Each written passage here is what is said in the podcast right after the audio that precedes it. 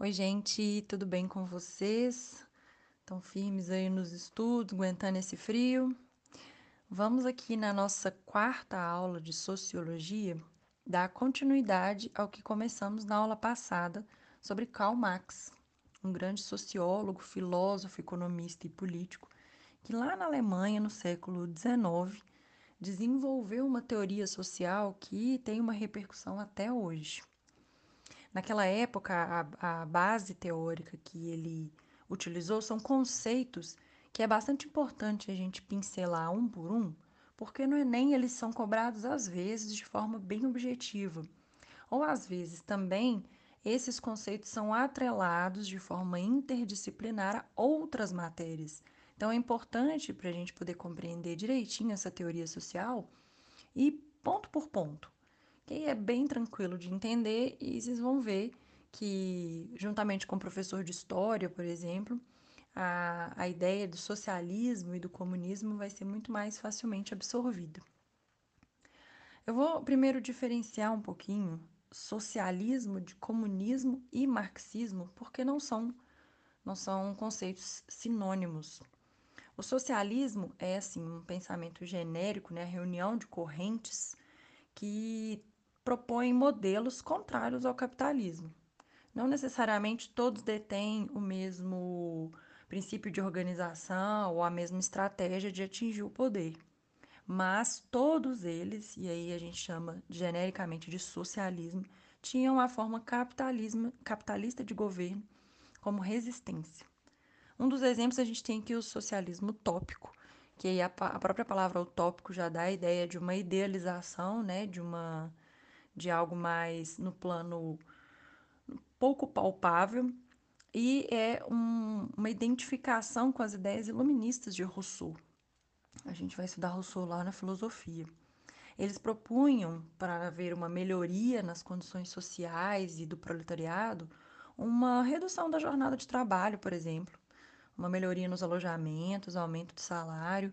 Só que tudo isso era visto pelos demais socialistas, os demais teóricos, de uma forma muito ingênua. Um, pre, iria pressupor um, uma boa vontade dos capitalistas, né, de, de quem detinha o poder, e aí não haveria uma mudança estrutural mesmo lá na raiz dessa forma de dominação, e aí isso iria se perpetuar pelos próximos anos. Por isso é chamado socialismo utópico. A gente tem um outro modelo de socialismo também, que é o anarquista, que também, pelo significado né, da própria palavra, seria a proposta de uma ausência total de governo. E aí, por eles entenderem que o Estado em si ele é uma forma autoritária e legítima, até mesmo o próprio Estado socialista seria uma forma ilegítima de governo, ou seja, os anarquistas propunham uma sociedade libertária, sem qualquer tipo de dominação ou autoridade vinda da formação de um Estado. A gente tem ainda, muito pequeno, singelo, o socialismo cristão, de pouca expressão na época, mas que propunha, justamente através de bases religiosas, né, o cristianismo, uma mudança na sociedade é, também voltada para essa preocupação com o proletariado. Só que era aversa à revolução, por exemplo, ou às lutas de classes de Karl Marx, que a gente ainda vai entender esse conceito. E como tem toda essa base religiosa, é, de valores sagrados do velho evangelho, não, não tinha uma mudança impactante, né? não propunha uma mudança impactante para eliminar as desigualdades que estavam escancaradas na época da Revolução Industrial. E aí, esses conceitos, de, né, esses tipos de socialismos, eles se diferem do marxismo, porque Karl Marx, ao tratar o socialismo de uma forma mais científica, até inclusive chamava o seu método de análise de materialismo histórico, ele buscava compreender as relações de, de classe de forma bem histórica mesmo, lá na origem, para ver quais eram essas relações de produção da vida material, ou seja, voltada para a economia, e quais seriam as propostas de modificação e melhoria dessas condições de trabalho. Então, o, o, marxismo ele se difere um pouco desses outros tipos de socialismo, né? não deixa de ser um socialismo, mas ele é chamado de científico, porque ele envolve não só a política e a economia, mas também ele propõe de forma organizada as mudanças que são necessárias para eliminar os conflitos que estavam existindo, né? A desigualdade social, a concentração de poder na mão de poucos, que é a burguesia, e todas as demais questões atreladas a isso, né? Que é a fome, a pobreza e a, a dificuldade de ascensão dentro da própria sociedade. O comunismo entra então como uma forma de evolução do socialismo na concepção de Marx. É como se fosse uma espécie de abolição total do Estado a partir do momento em que a sociedade já organizada, os trabalhadores já detentores da própria produção e dos produtos que produzem, não precisariam mais de uma forma de governo que dominasse, né, que centralizasse o poder. Os próprios cidadãos seriam capazes, né, enquanto todos trabalhadores, de organizar política e economicamente.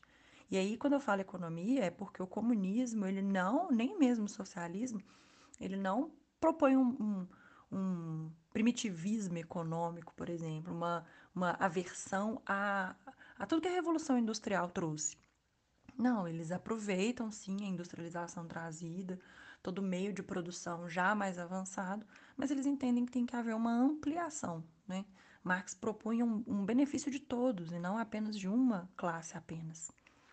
E aí entra o grande conceito de classe social, nada mais é do que um conjunto de pessoas que compartilham ali relações semelhantes de trabalho, de acesso aos meios, aos mesmos meios de produção. É como se fosse um, um, um ponto de partida, né? E aí, cada classe buscando essa identificação pela relação de trabalho, ela acaba reunindo o mesmo tipo de ideal, as, as mesmas características, em contraposição a outra classe.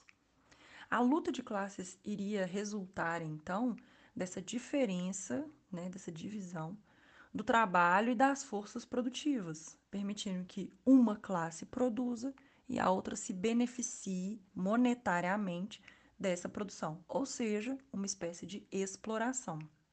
A luta, então, vem é desse conflito. Existe uma classe de trabalhador, por exemplo, o proletariado, que produz, mas ele não detém, por exemplo, os meios de produção.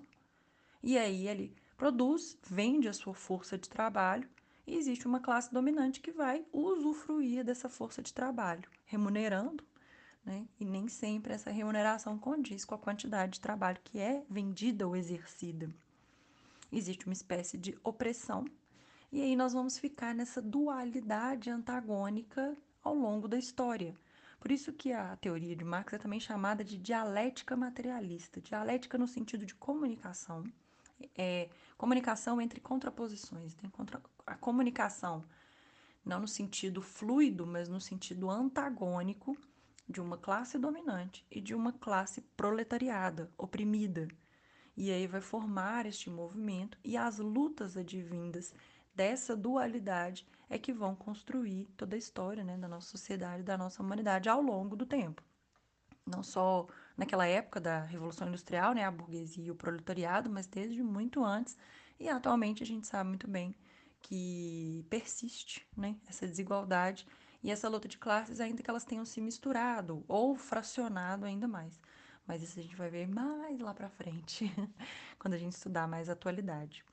O proletariado, então, abrindo aspas aqui, numa uma frase de Friedrich Engels, proletariado é a classe da sociedade que retira sua subsistência unicamente da venda do seu trabalho e não do lucro de um capital qualquer.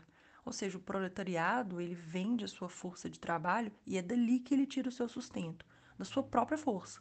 Enquanto que existe uma classe que não detém essa força, que não a produz e ainda assim continua lucrando, continua absorvendo o seu sustento do trabalho de outro, Marx ele traz também um conceito para a gente que chama mais-valia.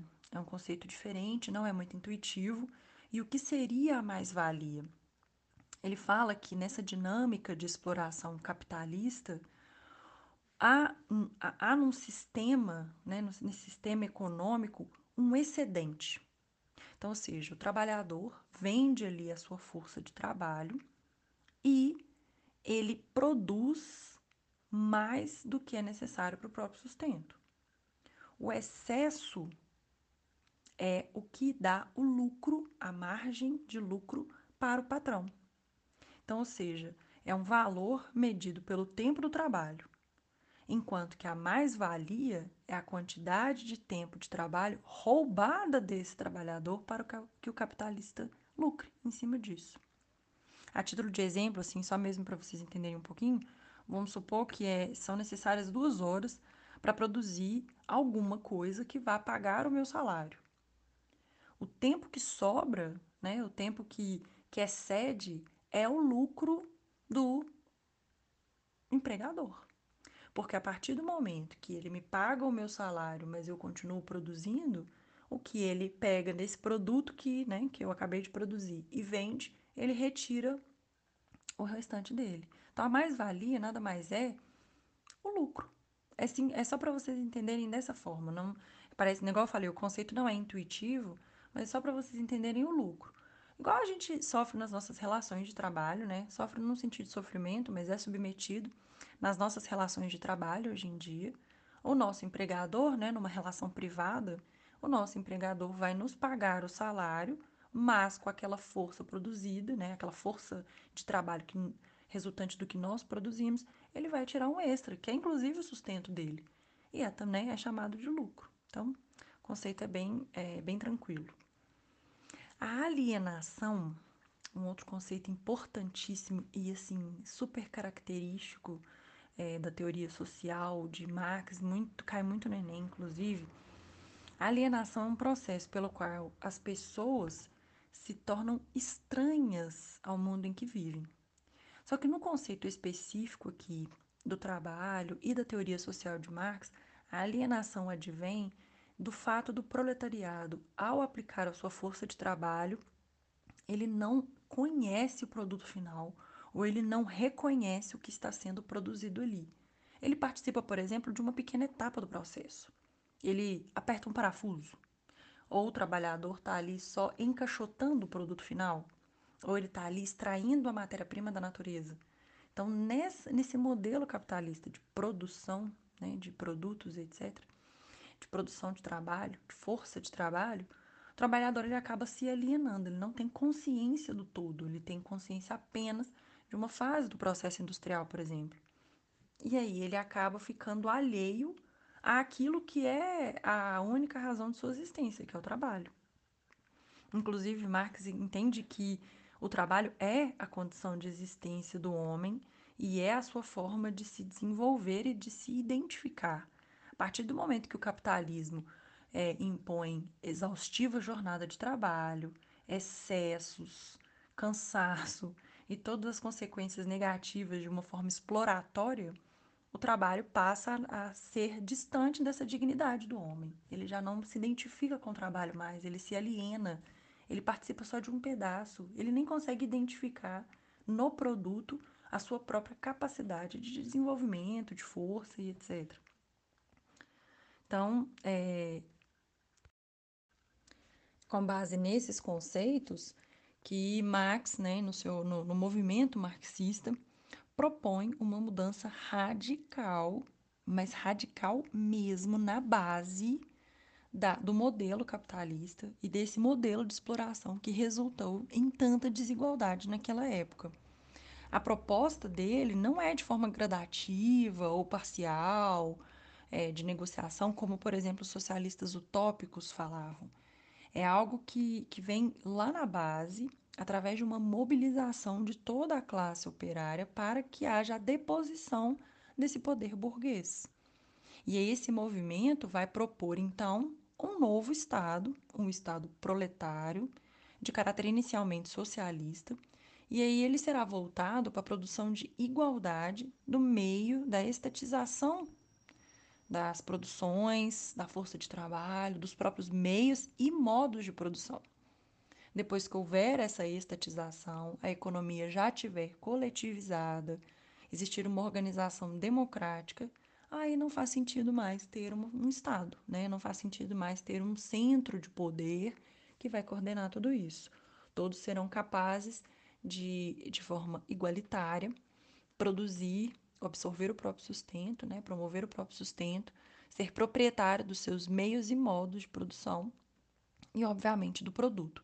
E aí o Estado passa a ser comunista, que foi o conceito que eu falei inicialmente. Bom, tudo isso que eu falei com vocês está bem escritinho no PDF que eu deixei lá no Linktree. Então, vocês dão uma lidinha. Se não entender, volta aqui no áudio, escuta de novo, dá uma lida lá. E lembrando que na aula 3, eu havia comentado, até mesmo nos arquivos lá da aula 3, tem o, o material da nossa apostila, que tem uma discussão mais, mais né, completa, com textos de ajuda e no fim de tudo isso, não deixem de fazer os exercícios, que é a parte mais importante, a hora da gente aplicar esse conhecimento todo teórico, que por mais que seja um pouco denso, não é difícil. E aí lá vocês vão ver se estão realmente absorvendo e se possuem alguma dúvida. Não hesitem em me procurar nesse caso, tá bom? Um beijo.